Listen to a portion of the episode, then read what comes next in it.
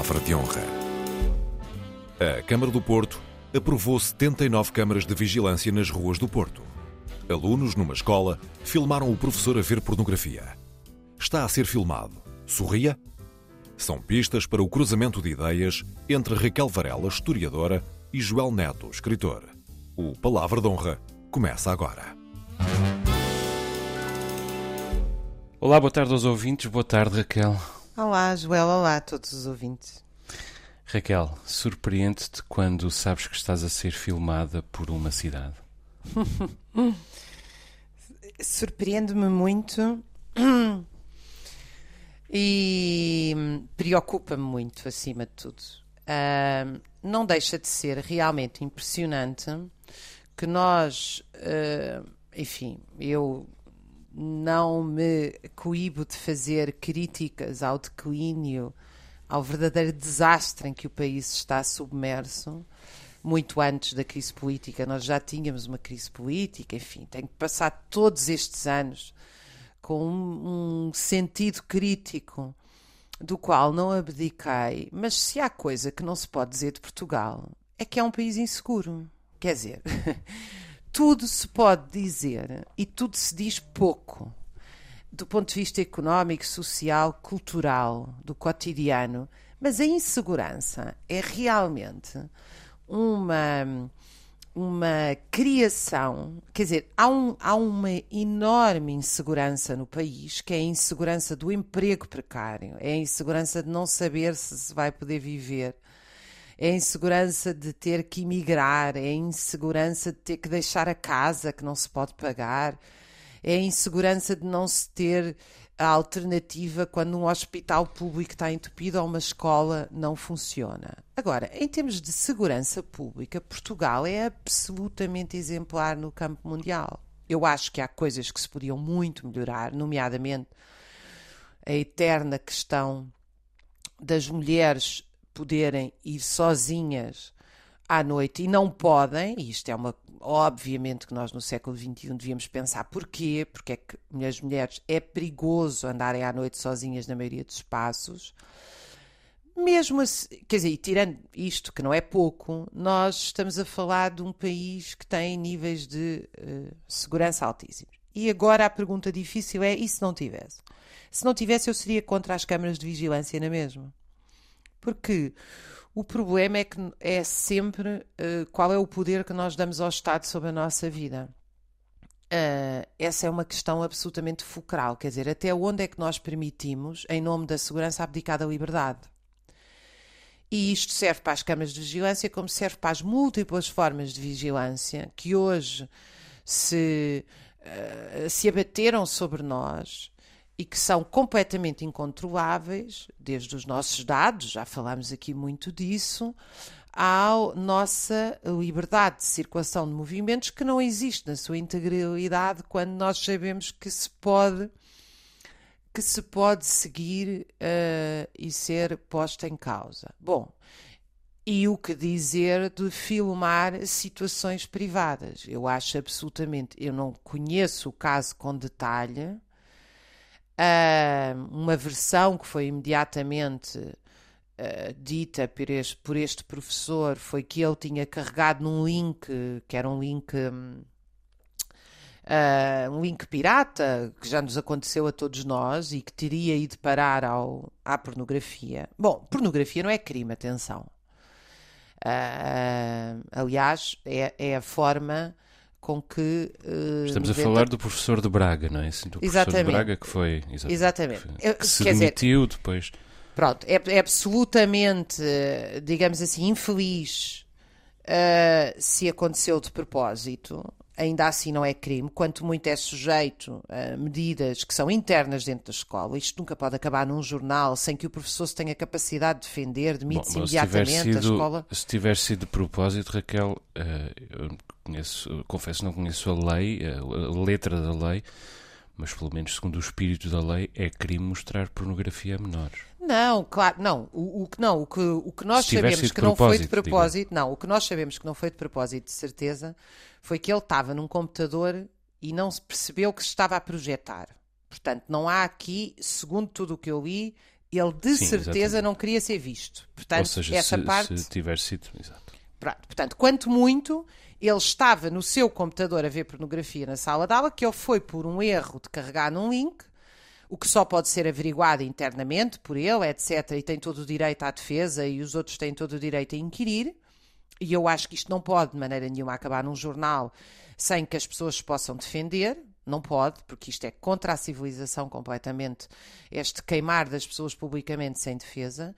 Se foi de propósito e ele estava a ver pornografia, eu acho que é de muito mau gosto, acho que a escola pode indagar quais são os procedimentos internos, mas continua a não ser crime, não é? Crime seria justamente projetar propositadamente para os alunos, etc. Crime, penso eu que seria, não, não, também não conheço. De todas as formas, o que é crime de certeza é filmar um professor, é filmar alguém na rua numa atividade pessoal. Uh, e, e, isto está absolutamente generalizado na nossa sociedade, sem É que verdade. nós nos indaguemos porquê, como é que isto é permitido. Quer dizer, isso é que me preocupa de sobremaneira.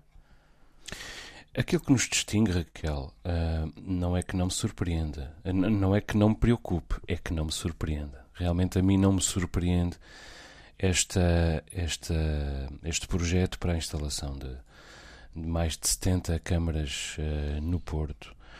Ah, acontece agora no Porto, como a seguir há de acontecer em Lisboa, como aliás já acontece numa série de capitais europeias e numa série de cidades americanas, etc, etc.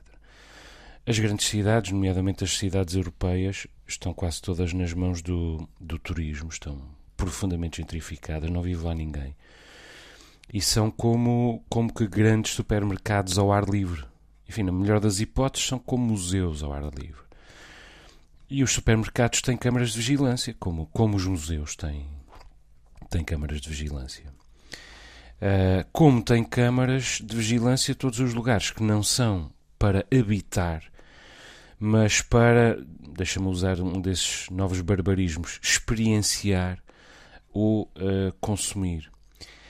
Isto é, a cidade encarada como produto, no seu máximo esplendor. Nesse sentido, o Porto uh, está um bocadinho mais adiantado do que Lisboa, uh, porque uh, só está mais adiantado do que Lisboa porque o Porto já podia tratar mais descaradamente a cidade como, como produto, porque até aqui Lisboa tinha um governo supostamente ou nominalmente de esquerda, mas agora também não tem. Uh, e, e, Carlos Moedas com certeza vai amplificar essa visão mercantilista de Lisboa e há de, há de fazê-lo ainda menos timidamente do que, do que Fernando Medina fazia. Talvez até se possa ver esse descaramento, uh, essa ausência de, de, de, timidez como uma virtude. De resto, uh, sozinhas, estas medidas como estas tendem a parecer relativamente inócuas. Há uma cidade que colocou 74 câmaras. Agora, a verdade também, aliás, é que as cidades não têm vida nenhuma, como eu disse, e portanto não se trata sequer de condicionar a vida, trata-se de proteger um produto. Agora, estas coisas vão nascendo e vão, vão se instalando e vão ficando, uh, até que nós, muito rapidamente, por mudança, digamos, do, do, da natureza do soundbite que, que, corrente, e porque entretanto o Facebook se apaixona por outra coisa qualquer, porque precisa da sua comoçãozinha diária diferente, uh, elas, nós vamos esquecendo de questionar-nos sobre elas. E elas tornam-se uh, habituais e depois tornam-se normais. E a certa altura, o que nos deixa perplexos já nem é que uma cidade filme os nossos passos quando entramos no seu perímetro, mas que eventualmente uma cidade não filma os nossos passos quando entramos no, no seu perímetro. Portanto, não tarda, uh, acabamos por ter toda a nossa vida filmada, uh, toda a nossa vida monitorizada remotamente, toda a nossa vida registada uh, estatisticamente e, é evidente, manipulada por quem tem acesso a essas imagens, a esses dados a essas estatísticas e tem alguma coisa a ganhar uh, connosco. Que é o que já acontece até certo ponto com uh, os smartphones, uh, que monitorizam toda a, a, nossa vida e com os quais nós, como dizem muito bem, nos filmamos uns aos outros. Uh, com que filmamos um professor uh, que eventualmente se portou mal ou que cometeu um erro com uma turma, como, como aconteceu uh, aqui há uns dias em Braga, ou com que filmamos uma senhora que se enervou de repente ao balcão das finanças, ou com que filmamos a mini saia da nossa colega de turma ou da nossa colega do, ou da nossa vizinha do, do sexto esquerdo. Portanto, a culpa também é nossa. Eh, nós cultivamos, como tu dizes, e muito bem, nós cultivamos esta, esta vertigem por registar tudo, por filmar tudo, por guardar tudo. Uh, e temos, a verdade é essa, a sociedade que merecemos. Se há uma coisa que é muitas vezes verdade, embora nem sempre, é que as sociedades são aquilo que, que elas próprias merecem. Pois, nós aí discordamos muito, não é? Eu acho que as pessoas não têm a sociedade que merecem e também não acho que o governo é um reflexo das pessoas. Acho que as pessoas têm muito pouca consciência e muito pouca capacidade de decidir o que querem e de mexer nas suas próprias vidas. Eu acho que a quantidade de pessoas que é deseducada, desinformada e levada a ações que muitas vezes são até contra si próprias é enorme. E acho que nós aqui é justamente por isso que nós temos obrigação, no campo da, dos, da educação, da lei, etc., impedir estas ações. Eh, quer dizer, a maioria, eu aposto que a maioria das pessoas acha que se vir, tenho quase a certeza que a maioria das pessoas acha que se vir um criminoso a assaltar alguém e o filmar, isso é legal. Quando evidentemente eh, que eu saiba, quer dizer, eu, eu própria não, não, não conheço a lei não sei como é que isso, é flagrante delito, já se pode fazer ou não, qual é o tipo de, um, de bem que se está a salvaguardar, etc. Mas até nos policiais, quando se usam quando se, quando se filma sem autorização ou escuta sem autorização do tribunal, aquilo não é considerado para prova, a não ser que os policiais que eu veja nórdicos sejam mais.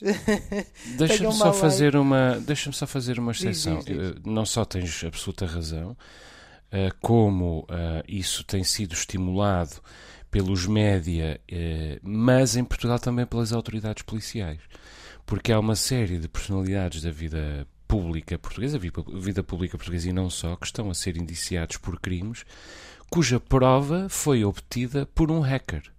Uh, e, portanto, isso é estimulado em Portugal. Esse hacker tem sido, um, ehm, tem sido uh, uh, chamado pela Interpol e por outras polícias europeias. E, portanto, não é absolutamente verdade aquilo que estás a dizer, Raquel. Não, eu, eu, eu, acho que é verdade que isto tem sido, uh, então, nos média, evidentemente, quer dizer, quando os média se põem a circular vídeos que circulam na internet uh, e, e, e, dão eco a isso, e muitas vezes quando os próprios média fabricam eles vídeos uh, que não têm qualquer caráter informativo e só têm um caráter deformativo, vídeos, notícias, etc., depois isso circula, quer dizer, tudo isto é ampliado. Mas, mas, mas eu penso que a questão é que as pessoas perderam os valores morais. Desculpa-me o conservadorismo com que eu digo isto. Que estão dispostas realmente, e sobretudo desde os ataques do 11 de setembro, a nossa sociedade mudou estruturalmente nisso. Estão dispostas realmente a uh, entregar a sua segurança em nome da sua liberdade. Uh, e, e, perdão, entregar a sua liberdade em nome da segurança. E isso, para mim, é, é a maior insegurança que nós podemos viver, porque isso parte de duas ideias centrais. Parte da ideia de que o Estado é uma entidade de bem. Eu não acho isso. Eu acho que nós estamos habituados a respeitar o Estado porque, temos um carinho pelo Estado social, mas a maioria do Estado, o que é historicamente, é uma super concentração de poder, uma hegemonia sobre a sociedade, que é um perigo, inclusive, para quem faz parte do aparelho de Estado.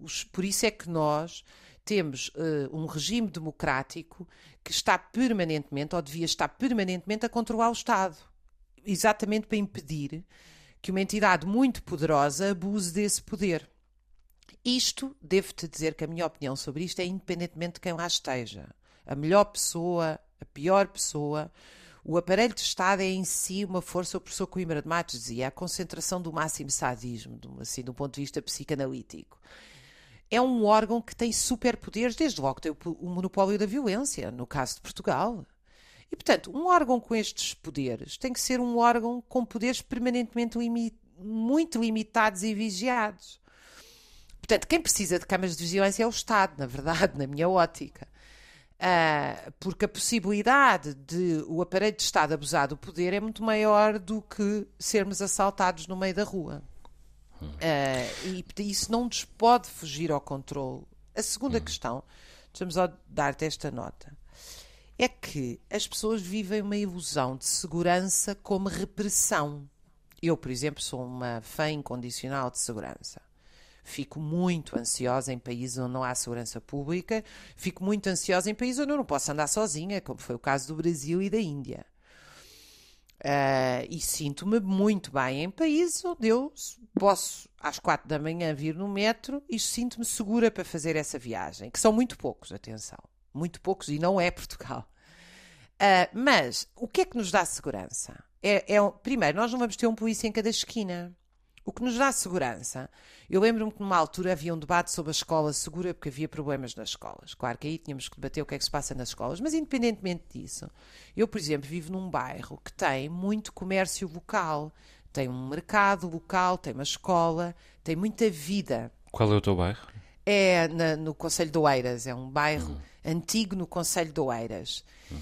Isso permite uma vivência comunitária que aumenta muito a segurança, porque as pessoas, é, é claro. é, por contraste com um bairro onde não há comércio, um dormitório, que não tem vida própria. Ou seja, nós aqui temos uma segurança que é a segurança da comunidade, é e a é segurança da convivência. Assim que, é precisamente assim que estão a ficar as grandes cidades uh, europeias e Lisboa também, que é sem vida própria. Sem Exatamente, vida tu vais à Baixa à, à uma da manhã ou à meia-noite, e se não é uma altura de turismo, é um deserto assustador. É um deserto. É um deserto. E qual é a solução? Só... Pôr um polícia em cada esquina. Uhum. Falaste do, do, do, da tua dúvida sobre a honestidade, do, a bondade do Estado, uh, que eu partilho, mas depois há todos os desvios. Nós dizemos quem não deve não teme, não é? Uh, e, e, portanto, partimos do princípio de que terem as nossas imagens não é problema porque nós não fizemos uh, nada de mal. No entanto, um, nós queremos verdadeiramente que alguém, que alguém uh, possa controlar para onde vamos, uh, o que fazemos, ou tenhamos ido ou feito num dia passado.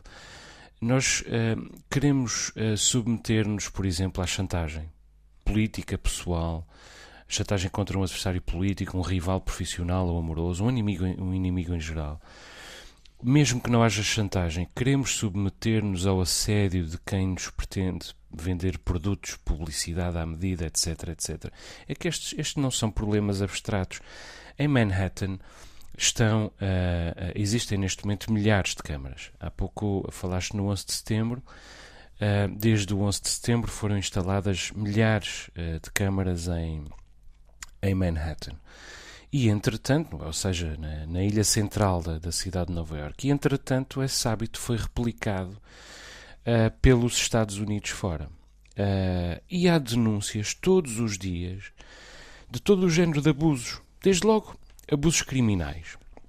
Gente que aproveita, consegue aproveitar essas imagens para, por exemplo, assaltar uma casa que acabou de ficar vazia. Depois, aquilo que já falamos aqui um pouco, abusos institucionais. Por exemplo, em tempo de, de convulsão social, uh, poder assediar, espiar, espiar ou assediar uh, um determinado uh, cidadão. Depois, abusos pessoais. imagens usadas para a perseguição de mulheres, por exemplo, e também para a chantagem em geral. Depois, direcionamentos uh, discriminatórios, digamos assim, contra determinadas uh, minorias, desde logo. Por exemplo, contra minorias, mas, uh, mas pode ser contra o género de alguém, etc. etc. E depois o voyeurismo. câmaras que são usadas para imagens que são usadas para, por exemplo, espiar mulheres através de uma janela. Vamos a ver. Quem controla estas imagens? É alguém com formação e responsabilidade? Quem é que avalia o exercício dessa responsabilidade e como é que avalia? Que fiscalização há? Eu acho que isto é desde logo um problema. Depois há o hacking. Uh, ou seja, uh, há a capacidade de roubar essas imagens remotamente através da internet, de sistemas informáticos, como nós vemos todos os dias. E como é que se pode evitar esse hacking? E como é que nós podemos sentir-nos uh, perante uh, isso num país em que se estimula um, o hacking como, uh, como acontece com o hacker Rui Pinto, que está a ser que é indiciado em tribunal, que vai a julgamento, mas cuja, cujas imagens não deixam de ser úteis à justiça. E depois, mesmo que corra tudo bem, passado algum tempo, para onde é que vão as imagens que foram uh, recolhidas? Ficam alojadas em cloud? Ou são carregadas em cloud automaticamente logo à partida? E que segurança é que há nessas clouds? E depois, há o problema da obsolescência, da obsolescência do software e do hardware, aliás, tanta dela programada, como já discutimos aqui. Que vulnerabilidade tem esse arquivo depois da, da obsolescência? É, quer dizer, nós podemos achar que isto é inofensivo uh, ou que esta preocupação uh, é só uma ofensa por capricho uh, a que temos direito. Estamos ofendidos porque podemos, mas o risco é efetivo. abundam os exemplos de pressões, chantagens e atos de violência com base nas informações de câmaras deste, desta natureza. E nós não temos apenas o direito a que não haja imagens nossas por todo o lado, a toda a hora, nós temos a conveniência a, a, que, a que não haja essas imagens.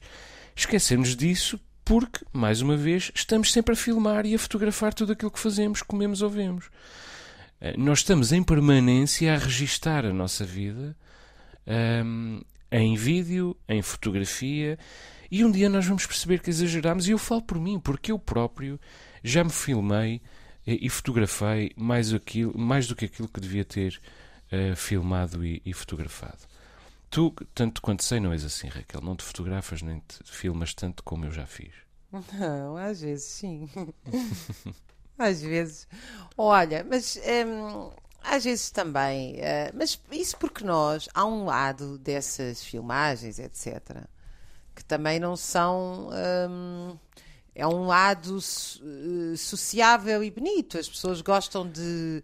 Sim, dizer, mas há um o, que, lado... o que eu quero dizer, Raquel, o que eu quero dizer é que esse nosso hábito nos elimina o filtro sobre o hábito dos outros nos filmarem a nós, percebes? É isso que eu quero dizer. Não, isso eu concordo, eu pela... concordo absolutamente contigo, mas naturalmente isto é uma, uma divergência nossa que aparece muito tu queres muito intervir na mudança dos hábitos individuais do cotidiano e eu acho sempre que há algo mais sistémico a mudar, ou seja, e, e, naturalmente eu acho que as duas, agora sou eu aqui a procurar um meio termo, eu acho que as duas questões são certas, não é? É preciso mudar comportamentos individuais, mas também é preciso mudar a sociedade que gera estes comportamentos individuais.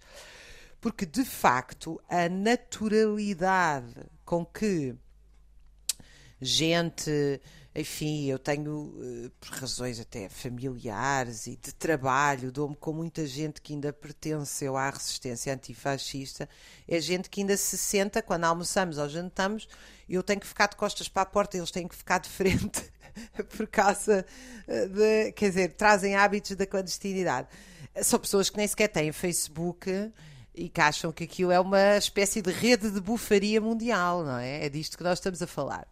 E depois nós temos uma geração, ou seja, é gente muito cautelosa e inclusive é muito desconfiada mesmo uh, com o regime atual. E depois nós temos, no extremo oposto, uh, uma geração que já cresceu submersa nesta ideia de que tudo é filmável com casos até gravíssimos que eu não tenho acompanhado, mas de vez em quando há ali uma reportagem ou outra de bullying, porque há vídeos de cariz sexual entre jovens, etc. Portanto, coisas realmente uh, terrivelmente degradantes.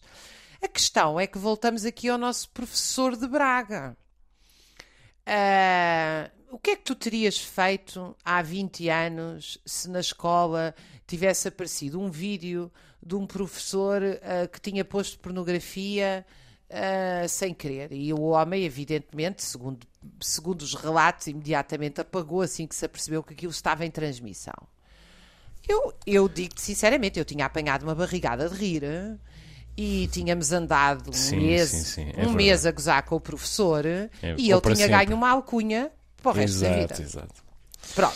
Tinha a Raquel, coisa estamos tinha em cima do, do nosso tempo, Raquel. Pois é, é, é sempre bom demais conversar contigo e perdemos-nos. Muito obrigado por isso. Raquel, olha, infelizmente temos mesmo de terminar. Eh, Deixa-me recordar os nossos, os nossos ouvintes que têm à sua disposição o endereço de e-mail, palavra de honra, rtp.pt. Raquel, até para a semana, um beijinho. Até para a semana, um beijinho. Raquel Varela e Joel Neto voltam a encontrar-se na próxima semana.